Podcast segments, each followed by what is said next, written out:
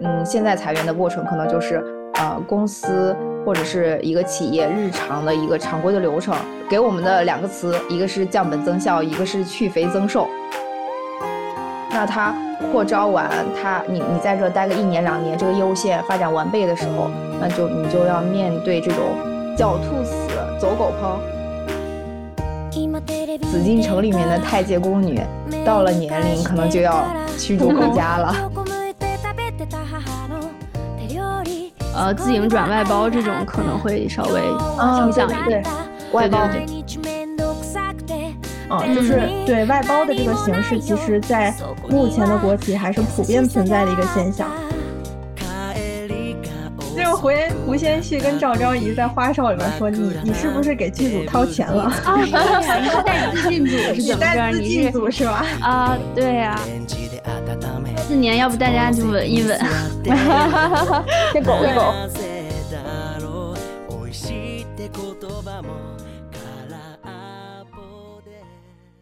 犹豫就会败北，爱姐爱姐永不后悔。欢迎大家来到《解放日记》。《解放日记》是一档由三位二十五加的姐姐组成的漫谈播客。我们跨越北京、上海、成都，围绕女性成长生活中的大小事，与你分享我们的踩坑经验与解味文学，还有稀松平常的快乐与思考。大家可以在小宇宙、喜马拉雅、网易云音乐、苹果播客。QQ 音乐上订阅我们的节目，扫描节目下方二维码，可以一键回到姐门，与三位姐姐一起唠唠嗑哦。大家好，我是向姐。Hello，大家好，我是如姐。Hello，大家好，我是扣姐。欢迎大家来到我们这个年前的倒数第也不知道多少期的内容吧。反正我们年前是会那个努力的给大家周更的。嗯，然后呢，我们这一周来做一做这个叫什么？我们仨作为一个职场当中的解放日记的出镜记者，来一期年前的职场观察。对，来一期这个年前的职场观察。我为什么要重复一遍？对，这就是我们本期的一个主题。那么呢，因为我们仨其实大家如果之前听过我们往期的节目内容，也知道我们就是我们仨现在在不太相同的这个职场当中。那么我们今天呢，也会跟大家聊一聊当前互联网还有国企的一个现状的速报，以及我们非常主观啊，非常主观，三位姐非常主观对未来的形势的一个预测。啊，然后我们今天就呃大概的一个聊天的节奏就是会先聊一聊互联网的事儿，再聊聊国企的事儿啊，大家可以去选择时间轴去选择收听。那么我们先来自取，对，按需自取。我们先来听听这个最近互联网有没有什么新鲜事儿啊？我比较喜欢吃瓜互联网，啊，现在是一个 极万人的状态。还在加班的如姐说说吧。啊，好，天呐。我们今天可是一个可以可以大周末呀！对，现在跟大家通报一下，现在是周六的十点五十三分。中间我去上了个厕所，然后两位姐姐就喊我来录，我中间没过来，没看到，是因为我处理点工作的情况。他们俩说我便秘了，其实我没有啊。拉屎还是一样的，非常的通顺。嗯，咱们这互联网真的确实还是到现在还保持着这个自主大小周的时候，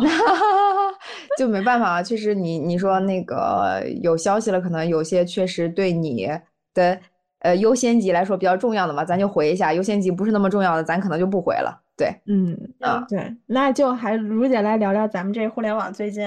二二三年、二二四年都发生点啥事儿啊？最近。年前了，不止不止二四二三年二四年吧，就是我我我二一八一八年毕业吧，一八年毕业到现在已经是六年的工龄了。然后呢，从一八年毕业开始到一九年开始遇到疫疫情之后，我感觉我的每份工作可能都嗯年限都不太能超过两年，就是跟整个。呃，这个社会的环境可能对社会的环境可能有一些关系。就是我的四份工作里面，曾经两份是因为 被裁员，哈哈哈。对，就是这个 这么一个过程。就其实你也不是不想在这个公公司里面再再继续去做，也不是说对这个呃所做的这个工作有一呃有产生一些疑问，或者是焦虑，或者是可能嗯不感兴趣也好。那可能就是这个公司的发展已经到这个呃这条业务线可能发展就已经到这个到到这个历程当中了，那你就没有办法嘛，就只能接受这个这个这个过程。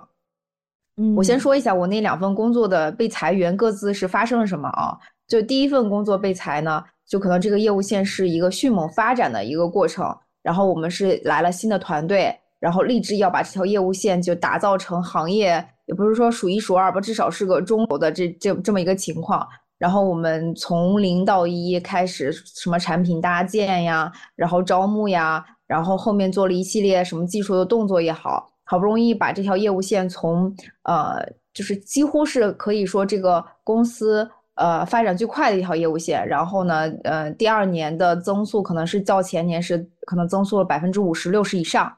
这么一个过程。但是后面呃第二年公司就遇到了一个就是。融资可能出现问题啊，然后紧接着整个公司就大裁员，然后整个业务线直接被被干掉，对这么一个情况，然后再到下一份工作也是一样，公司可能是为了，嗯，就我们也是就是中间嗯换过好几次领导吧，然后中间可能要呃公司遇到了什么，就是整个行业的寒冬呀，所有的大佬都在说，可能日嗯就五年之内的经济可能都是一个降速的这么一个过程。那他可能也是为了整个公司能在寒冬里面继续生存，那也是进行了一个裁员的这个大动作，所以两次裁员都是这么一个情况。但是呢，这两次裁员我没有遇到说没有赔偿 N 加一，然后也跟你扯犊子不给你折现这种情况，基本上就是呃流程都比较顺利啊，也顺利拿到 N 加一，然后也顺利拿到该裁员的钱，然后顺利的拿到了什么。比如说年假折现啊这种事情，然后他也会给你个一年，呃，不不是一年一一个月两个月的这样的缓冲期，所以总体来说，呃，流程还就没有遇到需要维权的这么一个过程。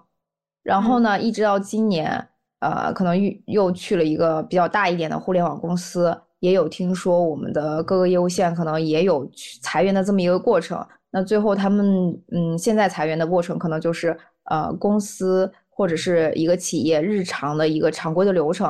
呃，给我们的两个词，一个是降本增效，一个是去肥增瘦。对，这两个词可能就是日后经常可能会伴随我们的一个词吧。嗯，然后我觉得可能才怎么理解？去肥增瘦就是这条业务线，比如说要在发展的这个过程当中，它可能是猛招人、猛捞人，嗯，然后迅速把这个业务线做起来，把队伍壮大，然后。呃，把这个把这个市场的主导地位占据，然后占据的这个过程当中，呃，那个就可能会设立一些规矩嘛，就比如说你有升降级的这些，哎，这个我不知道这个能不能说，哎，就是升降级的额外的协议去签署，啊，然后你，嗯，比如说你是整个三个月一个季度的，你的你的绩效是后百分之三十或后百分之五，你可能就要。嗯，面临到你可能要降降降职级、降薪，对，然后如果你是前百分之五，你可能是要升职级、升薪，然后再到最后这个业务业务呃形形态已经完备了，然后市场也已经占据的时候，他就不需要那么多的人员去呃去那么多的人员去继续做这个业务，那他就会在这个，因为他是这样的，就是这个业务线它可能要占据整个业务线流量的大概。百分之二十，你渗透到百分之二十左右，其实就差不多了。你不能再渗透了，再渗透可能你的业务的形态，呃，就是这个整个公司的形态就变成了另外一种形态。所以它的流量控制大概就是在百分之二十左右。当你渗透到这个百分之二十了，那说明这条业务线已经做得非常完整和完备了，那就不需要人员再继续往下渗透了。那你有一部分人就可能不太适应我们这个。呃，工作也好，或者是你的领导觉得你不太能够再继续胜任这份工作也好，或者是我们原先从一个主动打市场的过程，呃，转变为一个状态，对手的这种状态，可能就不需要你呃这样的员工继续嗯留存下来的话，那可能就会出现这种去肥增瘦啊，你一部分人你可能就要被裁掉了，长知识了。嗯，大概就是这个样子。嗯，然后我近就是近几年吧，从我毕业开始到现在，我觉得裁员逐渐变成了我工作的一个常态吧。不管是听到的也好，我自己经历的也好，可能之后大家都会嗯持续的去遇到。那我觉得中间第一个就是你要保护好自己的这个基本的权益，比如说他要裁你啊，你你的 N 加一的呃一些权益，你呃什么绩效的权益啊，你年假的这些权益，你自己要维护好。然后另一个的话就是可能你必须要接受呃中国现在社会的这么一个过程，因为我们可能就是呃不像繁花一样，在九十年代可能大家就是繁花盛开的这个过程。那我们可能是稍微有一些凋零的时候，你难免呃会遇到这么一个过程，你嗯大概率你是只能去接受它的，然后或者是你要需要去换一换一个行业，或者是换另外一条路去嗯去走，可能才行。对，嗯，多条腿走路是吧？对，多条腿走路，你不管是副业也好，哎，就是你要副业开花也好啊，或者怎么样，就是要多寻几条路去走。对，嗯。那那个就是裁员的这个周期大概是一个什么样的节奏呢？嗯，我觉得这个要先先要看你这个公司。就是我第一份被裁的工作的时候，我没有想到公司呃会会突然一下裁员。对，呃，后面我我可能了解到公这个公司可能本身是靠融资在呃维持。对维持的，他呃那时候就一八年、一九年的时候，一八年的时候好像各个公司都是靠融资吧，就是什么呃融 C 轮啊、E 轮啊，各个都是融资过来的。然后嗯，那突然一下子资本寒冬，有一部分公司可能并不被资本看好，它的融资可能钱呀谈不拢或怎么样，突然降下来，那你是没有办法的。这个这个东西可能你需要你在入职这家公司的时候，提前要做好背调，就要看这家公司它是靠什么。去维持自己的业务的，比如说他是靠技术，靠自己自研技术，还是靠外面的融资，对吧？这个过程，呃，这个背调你可能提前要做一下的。然后后面，呃，我们的其他的业务线的裁员，可能就是刚刚我说的去肥增瘦的这么一个过程。你在入职的时候，它可能是一个扩招的这个这个状态。那它扩招完，它你你在这待个一年两年，这个业务线发展完备的时候，那就你就要面对这种。狡兔死，走狗烹，对，就反正就是这样子。他人为刀俎，我为鱼肉，对，就是就是非常被动的一个过程嘛。所以大家在工作的时候，还是要照顾好自己的身体，因为你不管做的优秀与否，最后你可能都难免面临到要裁员的这个这个这个事情。对，然后工作嘛，你就是能把它做好就做好，那做不好其实也就那样了，不会因为你做好与做不好影响太多的。嗯，所以如姐提供的这个去肥增瘦的思路，我听起来看是现在基本上就是业务线会先定一个大盘子，然后到了等就增长到这个大盘子之后，趋于稳定了之后，就开始慢慢的、慢慢的，呃，把人就是减少的这么一个状态。哦，前天我我我们的听众里面可能会有我的之前的朋友，然后前段时间，呃，就说到一个很有意思的现象，就是他的他是九六年的。然后他的这一部分朋友也慢慢的离开了北京，就因为原先我们是在北京一起工作的嘛，嗯，然后我觉得互联网上说的一句话就特别的有意思，就是，呃，紫禁城里面的太监宫女到了年龄可能就要驱逐回家了，对，就是你啊，刚毕业到你二十七八岁的时候，你可能是你最精力最旺盛，然后你的脑力最活跃的一段时间，你可能把它贡献到了你的工作里面，贡献到了北京里面。那你真正靠工作呃能够留在北京的人还是少之又少的嘛？那呃，然后又遇到现在这种社会的环境，可能大家也慢慢会思考，我可能呃退居回自己的故乡呀，或者是去到二线城市，是不是一个更好的选择？然后这一批嗯二十七八岁的年轻人，可能就去寻找自己另外的一个一条路了。因为我觉得可能这个社会对他们的影响来说，你过三十岁再回到。呃，老家也好，二三线城市也好，难免还是会遇到一些阻力的。所以，相对二十七八岁来说，呃，还是比较年轻，然后又有一部分工作的经验，然后退居可能会有寻找到另外的出路。嗯，对，我觉得，嗯，刚好我就是那个二十七八岁的小 孩。因为刚才如姐说的也很有道理，就是你有一定的工作经验，然后再加上你。你这样其实你可以选择的路就相对来说会更多，然后也会更清晰一些。嗯，比如说如果要嗯，反正就是呃，我我觉得啊，我最后的一个总结性就是呃，可能裁员以后会变成一个嗯工作的一个常规流程。嗯，对，就是那你觉得这个流就是它它现在不是已经是一个流程了吗？还是说现在还没有特别流程？就有些公司，呃就是我会发现，其实像他们所说的，这一年要比另一年的，要比前一年的经济形势要更差。就是有一些，比如说小的公司，呃，或者是一些外企的公司，今年可能，呃，那个退出中国呀，或者是倒闭的更多一些。嗯，那我觉得，就之前的话，可能一个人遇到裁员的，呃，概率大概是可能。一次啊，或是两次，那日后可能你可能每年都会遇到一次，我觉得频率是会更高的，然后长它就会变成一个，比如说你签离职协议的这种常规性流程，你可能就是要不就是被裁，要不就是主动离职，只有这两种选择了嘛？对，嗯，好的，这是这是如姐今年的这个一个观察哈，嗯，对，嗯，我们来听听同在互联网的抠姐呢。嗯，我我反正一共就有两段工作经历，因为我属于那种想去一个公司就想待挺长时间的，就是可能嗯三到五年吧，是我的给自己定的一个目标，因为我觉得可能待三到五年是我才能对这个公司或者是对我这个负责的业务才能有一个比较深入的了解的时间段。对，然后就是，嗯，第一家公司我好像待了两年半吧，然后是因为换城市，然后就离开了。然后，但是那家公司就是因为是个外企，所以，嗯，外企就是裁员这种肯定策略都是非常优待的。然后，就像我是主动离职，然后他其实也给了我 N 差不多，嗯嗯，就挺爽的。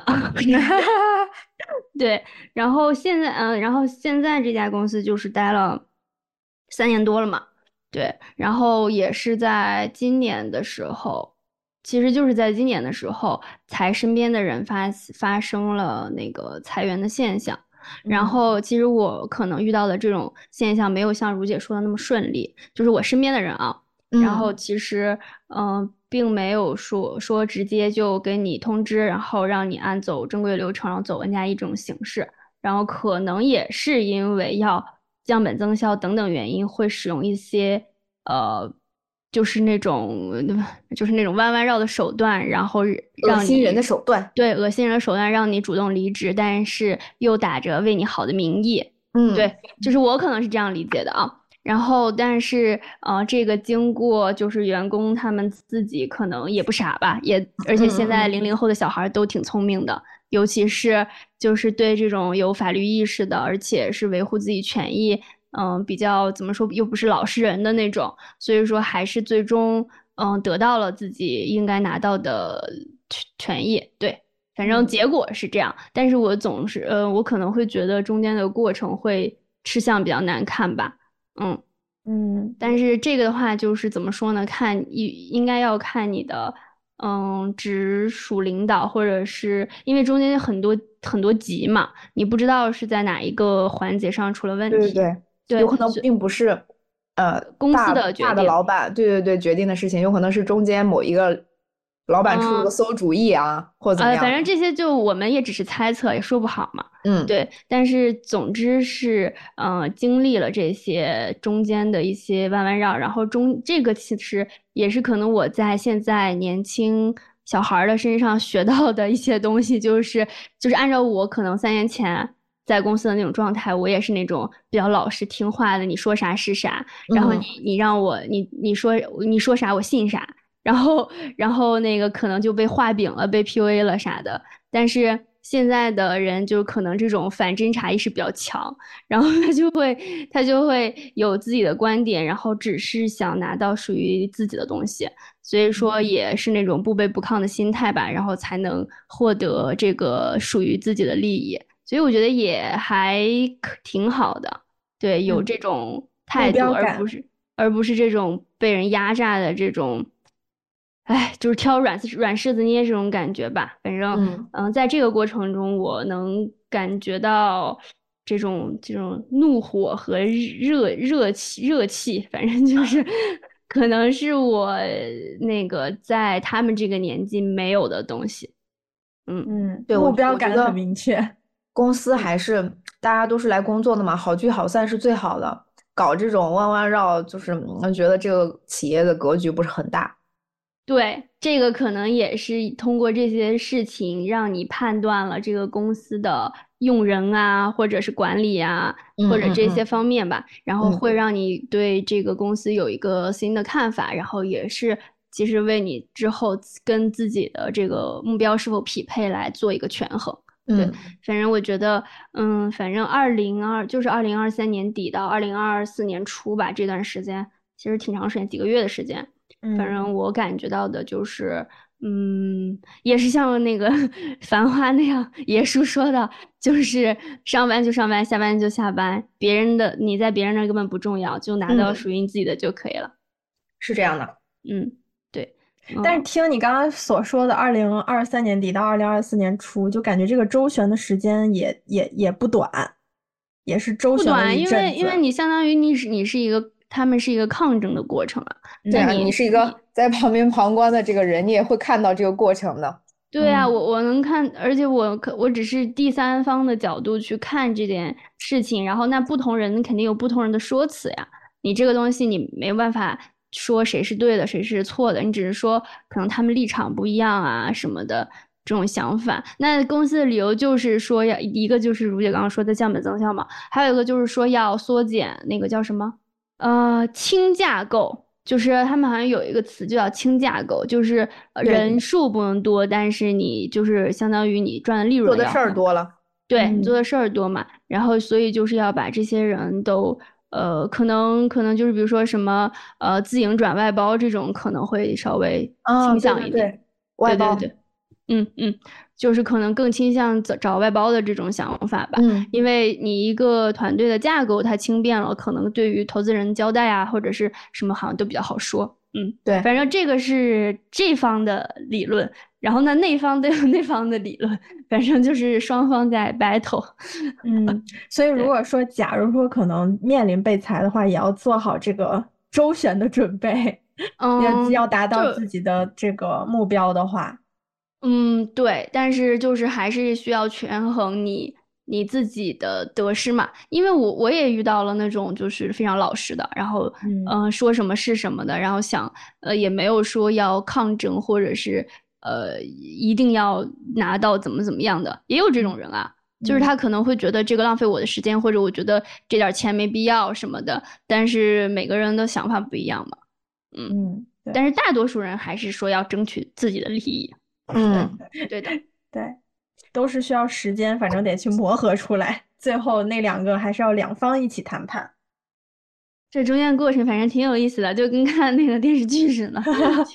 一天一天一个新花样。嗯啊，就哎是每天都有新事儿发生。哎，今天是怎么啦？明天像哎像是那种法律节目的那种进度，然后今今日说法，啊，一次开庭，二次开庭，是吗？这种感觉。哎我跟嗯，对，所以嗯就是大家要做好打长期战斗的准备。嗯就是怎么，嗯，就是可能就，嗯，不要，而且我跟你说，可能还有些人会受到一些威胁，就是可能他用这种方式来让你恐惧，让你退缩，嗯嗯，但是就是遇到这种，其实他只是在吓唬你，你也不要害怕，对，嗯嗯，因为其实你是讲道理的一方嘛，对吧？嗯嗯，但是其实站在一个旁观者的视角去看待的时候，我们可以从中就是那个给自己增长一些经验。嗯，对大大大家去感受是一方面，就是天天吃瓜哈哈哈乐是一方面，另一方面还是要对自己产生一些呃价值。对，嗯比如说你自我保护，或者是嗯或者说你更有利于你对这个公司的判断，然后嗯我觉得是挺是挺好，因为你之前可能一直在为他打工，你蒙在鼓里，你不知道这是就就是真真正的面目是什么样的。然后嗯经历过这些事情之后，你可能会觉得，你可能会从这些事情看出他这个管理层的用人啊，然后或者是管理层的就是手手段的这些，就是哎怎么说呢？你你你不一定，你可能你的信任就在一瞬间崩塌了，也是有嗯可能的。嗯嗯，对，但是通过这些事儿生成了自己的这个判断，也挺重要。嗯，对，有些人他就没有判断，他就 听话，我觉得有。我觉得有一些人可能确实就是像你刚刚所所说的，就是啊，你给多少就给多少吧，你爱哦怎么样就怎么样吧。有那种的，什么可能什么社保都给你停了，什么都不管的，然后嗯这是真的都有，然后也从来不争取那种。我我我可能也我我不是那样的人，所以我也不知道他们怎么想。不太能理解，对，我不太能理解，对我可能觉得那怎么这怎么你跟这公司老板有关系啊？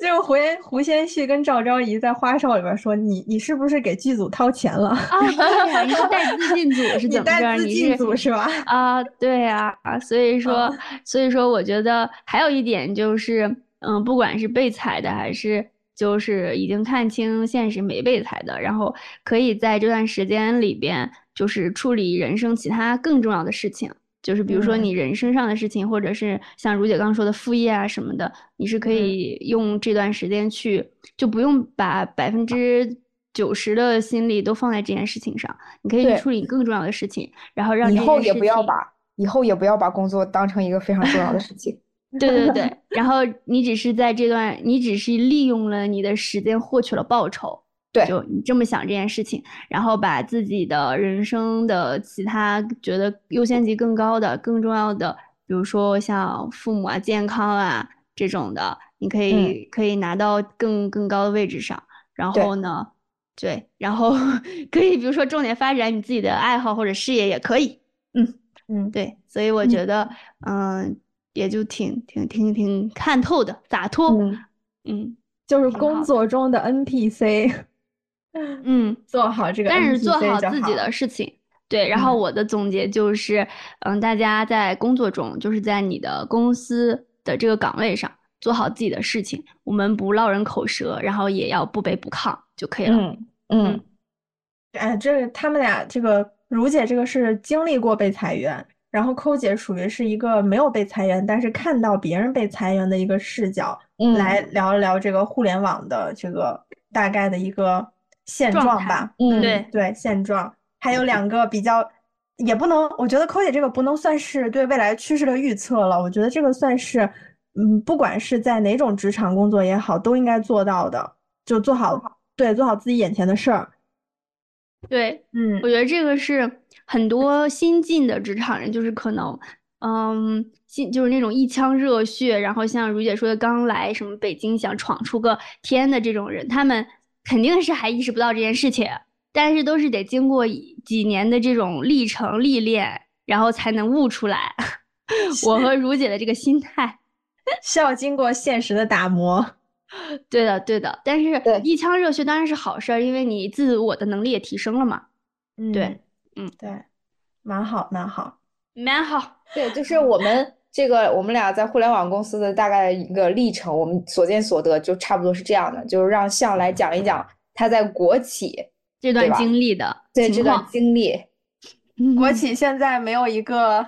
无法就是做出一个特别完整性的总结吧，但是我觉得听过我们往期节目的朋友们就是应该知道，我之前也是在互联网，然后嗯，在二三年的时候变了一个赛道，来到了国企。嗯，就是因为我也就两段工作经历嘛，前面一段就是在互联网待了有两年的时间，然后回到北京之后，回到了体制内的这么一个角色。我觉得首先就是，嗯，对于我自己来说，要要改变的一个角色的转换，就是我从一个非常紧张忙碌的节奏，到了一个相对来说和之前相比，真的确实是比较轻松的一个状态。就是因为可能当时选择这个国企的时候，呃，就是对于身体健康的一个 大的目标，就希望自己能健康一点的生活，所以就选择了这种朝九晚五的生活。那么其实现在国企就是也是到了年底之后，呃，目前其实也没有说特别多的这种工作内容吧，工作也没有说什么像赶工作进度也好，基本上就是年底做做总结，然后聊聊绩效，看看大家最终能发多少年终奖的一个时候，因为基本上时间节奏就是在 Q 就二零二三年的 Q 四的时候，呃，已经定好了二四年全年的一个计划。因为嗯，对于国企来说吧，就像我现在待的这个单位，其实呃，应该和其他众多国企都差不多，就是我们有许多的业务是从甲方那里获得的。然后呢，我们也有很多的业务是要呃从甲方获得业务之后，我们是都是外包出去的，啊，就是。对外包的这个形式，其实在目前的国企还是普遍存在的一个现象，就是我从甲方那儿呃投标，然后获得之后，我们再把我们的这个作为一个我们公司的项目，然后再去给呃其他的乙方让他们来竞标，对，然后但是。嗯，能感受到的一个变化，可能就是从甲方那里获得的项目，嗯的这个怎么讲？数量对，项数量和这个总额，就是可能也是根据形经济形势的关系，其实是在不同程度上有一点点的萎缩。就是一个数量可能是变少了，还有一个就是他包给你的钱可能也变少了。所以这间接其实也就影响到了我们去给合作方，然后包括我们去外包之后，然后我们剩下来自己公司经营的利益，其实也有一点点受到影响。对我觉得这个是我现在看到的一个观察。然后还有一个就是，嗯，也是在年底的时候吧，其实因因为其实国企的工资结构感觉和互联网的工资结构有的还是不太一样的，就是。对国企的工资结构，它其实不是说像互联网，它会每个月定数了，就是你每个月固定，比如说，假如说给你发一万，然后你每个月都是一万一万一万一万。但是国企是根据你有一个固定的工资，然后这个固定工资是你进公司的时候就会有一个这个，就是会给你一个档位，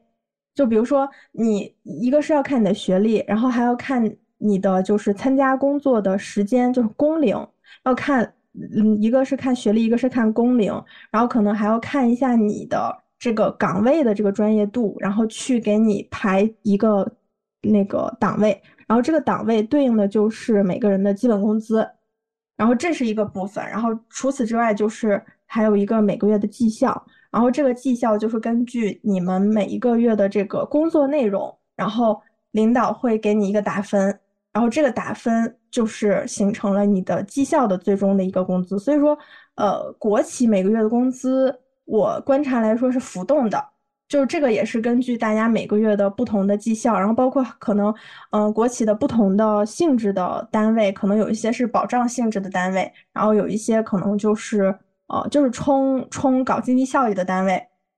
大家的这个会有不同程度的一些就是行业补贴。嗯，就是这这方面可能也是不同的，所以说，嗯，我观察到的北京的国企吧，其实收入上我觉得有高有低，然后每个月并不像互联网这样是有一个定数的，嗯，像会有很大变动吗？就是比如说，因为你接了这这这个月这份工作的内容都不同，或者是因为管理打分儿呃的高低有很大变动吗？有很大吗？就是其实可能我我理我我了解的可能差。几百几一百两百块钱就顶天儿了，对啊，我觉得你像你有那种吗？你是波动会很大吗？我刚好不是，就是我不太像是业务方向口的，然后我算是可以理解为办公室吧，然后稳定，还比较稳定呗。对，办公室其实是相对稳定的，但是如果其实涉及业务的话，可能就会有一点点浮动，因为呃，我们的这个绩效打分，一个是要给个人打分。然后给个人打完分了之后呢，公司还要给部门打分，就是每一个月都会打分，就是部门会，呃，就是部门是应该是人力口会给每一个部门去打分，就每一个部室啊，每一个部室你可能你这个月的某一个项目或者是某些业务在哪些业务有一些增长，然后哪一些业务你有一些就是就是下降，它这些都是就是人力给部室打分的一个依据和标准。然后，如果你是刚好是业务项的呃职工的话，那如果部门的这个分儿低了，可能就会比较影响你的绩效。嗯嗯，对，所以对相对办公室的同事来说，相对是稳定一点。就是如果刚好像我的公司就是一个集团的二级公司，它还不是，它还好像是有影响。嗯，对，因为我我不是我们不是有同学在很多在电视台嘛，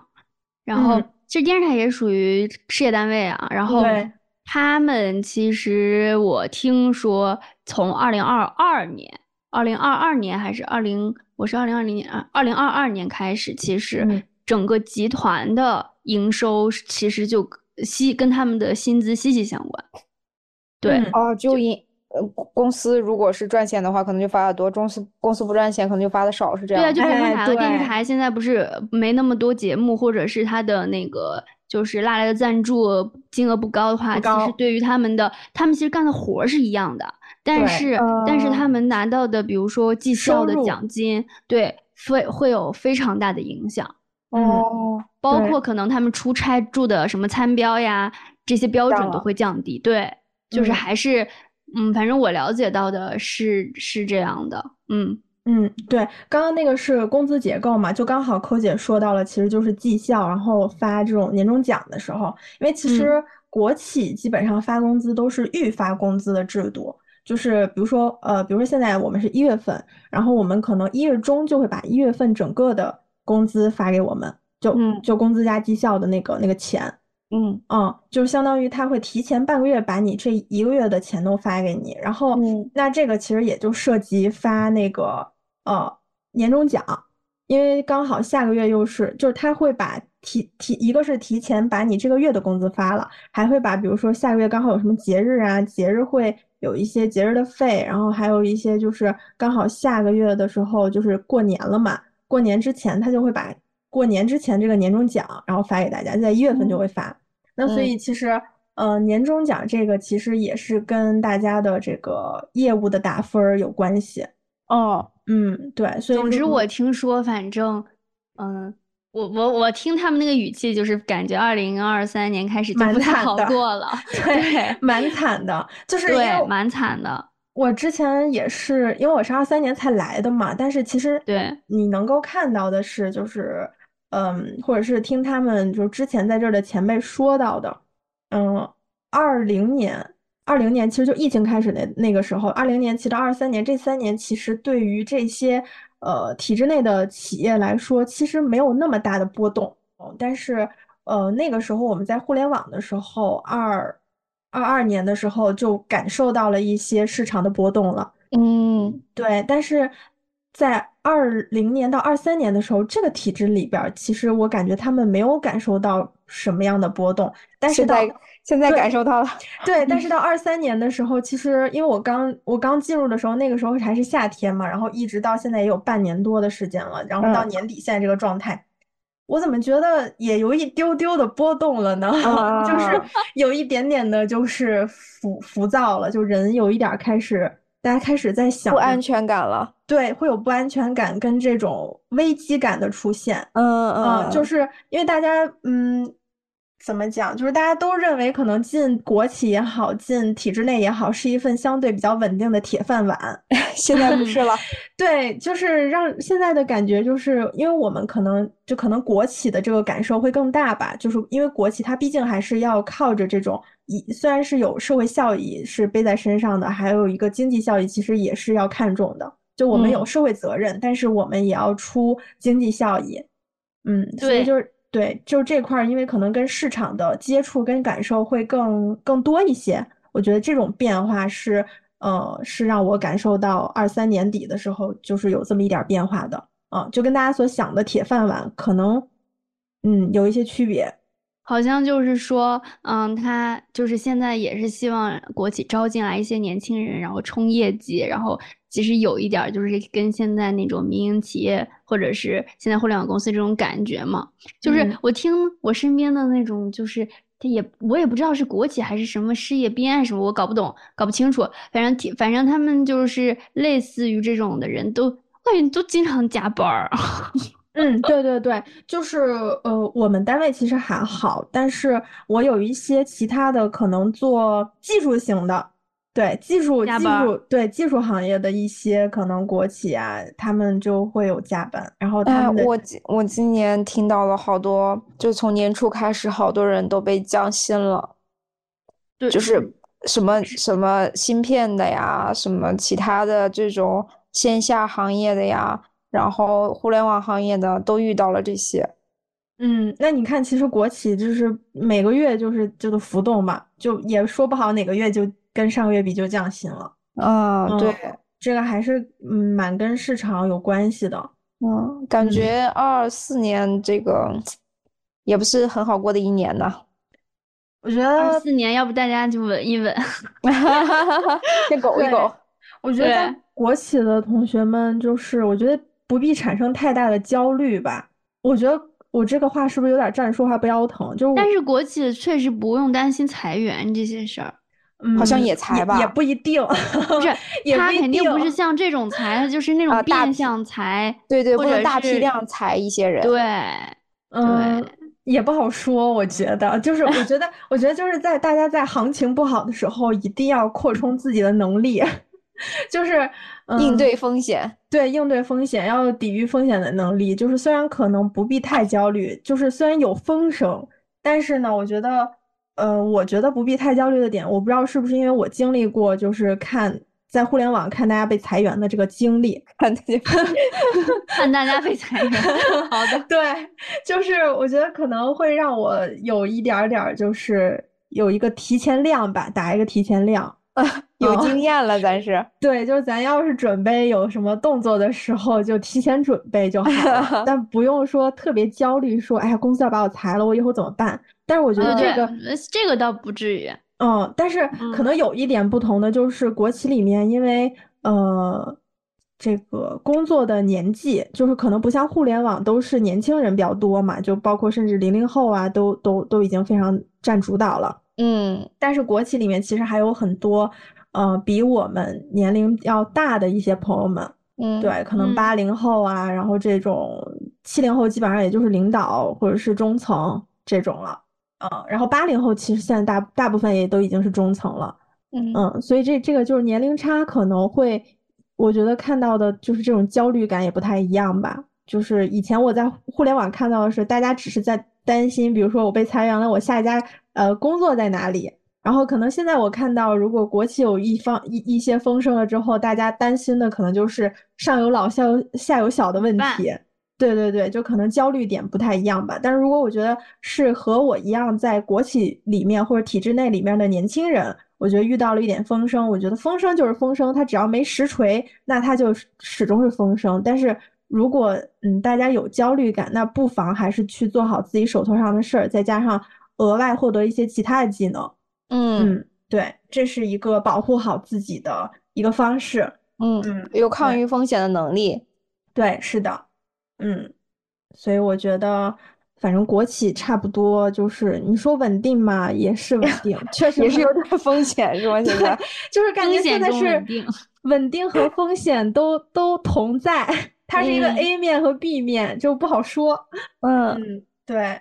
是，反正就是年前就是这么个状态，可能也是因为到年底了，大家都是过节心切，然后所以就是这个。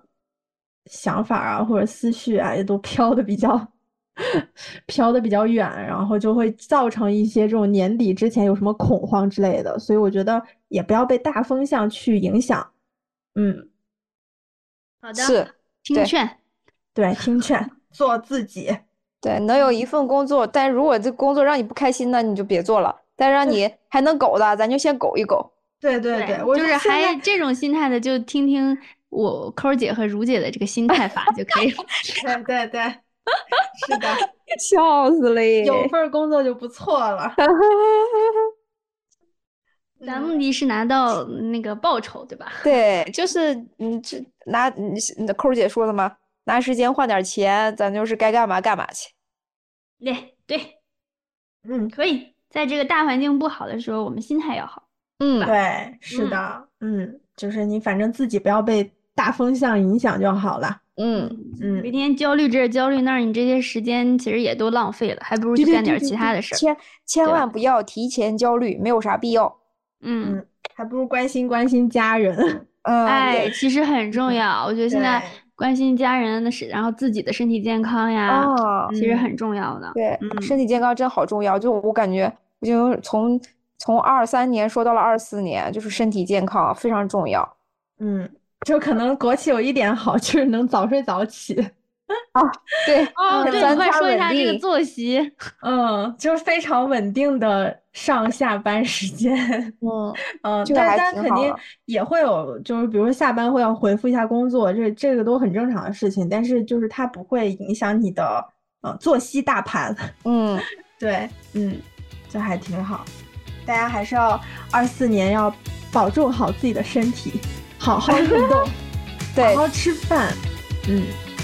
三餐要吃，然后要运动，不要提前焦虑，然后要做点让自己开，心，对，做点让自己开心的事情，然后多关心关心家里人，多关关心关心自己，就很好了。对。对，所以我们今天给大家做的这个就是年前的这个职场观察，聊一聊这个互联网跟国企的现状和我们非常主观的这个未来形势哈。其实并不是说想给大家带来就是恐慌或者焦虑，我是觉得，嗯、嗯，想给大家呈现的是，其实我们知道我们现在面前走的路是什么样的，也大概的摸了摸未来的路是什么样的。呃，希望告诉大家，就是说，我觉得就是不要不要去提前预设很多，就你来听听我们的节目，然后最后获得一点快乐就挺好的。嗯，了解一下现状，然后也不是个坏事儿。对，是吧？是的，嗯，